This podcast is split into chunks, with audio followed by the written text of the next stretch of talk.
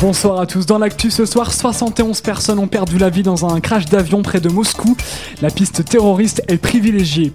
Le procès de Jérôme Cahuzac aujourd'hui et jusqu'au 27 février. On parlera aussi d'actu en Bretagne, l'exploit de deux soixantenaires et enfin on parlera sport et la France en est à trois médailles, dont deux médailles d'or aux Jeux Olympiques d'hiver en Corée du Sud. Aucun survivant dans le crash d'un avion de ligne au départ de Moscou hier. Les 71 personnes à bord se dirigeaient vers le Kazakhstan. Des témoins ont raconté avoir vu l'avion en flammes dans les airs au-dessus d'un village à 70 km de Moscou.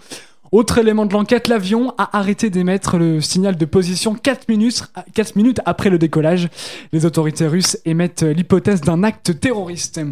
Le procès de Jérôme Cahuzac aujourd'hui, l'ex-ministre du budget et de la fraude fiscale, avait été euh, accusé par Mediapart de cacher des comptes personnels à l'étranger.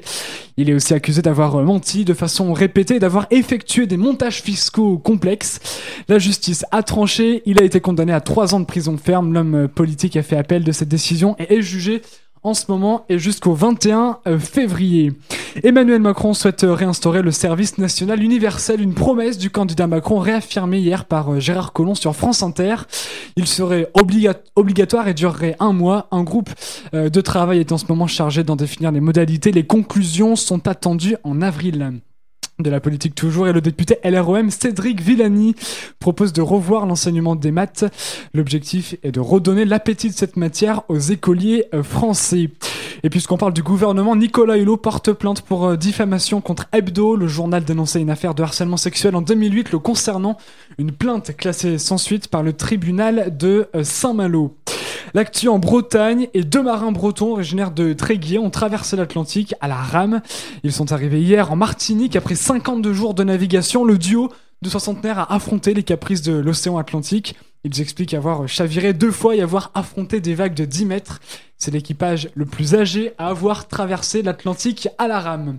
On va parler de sport et en ce moment les Jeux Olympiques d'hiver. On va faire un point sur la journée avec Valentin Van Kutsen. On vous écoute. Eh ben, on commence tout d'abord, euh, Tristan, par les Jeux Olympiques de Pyeongchang. En Corée du Sud, la France a remporté deux nouvelles médailles aujourd'hui avec Anaïs Bescon, médaillée de bronze de la poursuite féminine, et Martin Fourcade, qui est devenu cet après-midi champion olympique dans la même épreuve. Hier, c'était Pauline Lafont qui remportait la médaille d'or en ski boss. La France a pour l'instant trois médailles. On rappelle que l'objectif de la délégation française est d'arriver à 20 médailles à la fin des Jeux Olympiques. Et à noter aussi dans l'actu sport, l'école de journalisme de Lannion s'apprête à jouer le tournoi inter-école de journalisme. Les 14 écoles se défieront ce week-end à Strasbourg.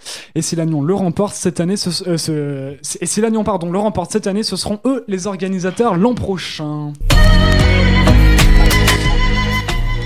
Et on termine avec un petit détour par l'actu musical et le festival Art Rock, Art Rock a dévoilé le nom des artistes pour cette 35e édition qui se déroulera à Saint-Brieuc. Parmi les têtes d'affiche, Julien Doré, Aurel San, Parcel, Thomas Azier et bien d'autres.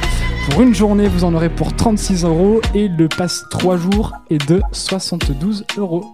C'est la fin de cette édition. Eh ben déjà, alors Aurel San qui avait été récompensé de 3 victoires de la musique ce vendredi Exactement. aussi. Allez, fin du flash.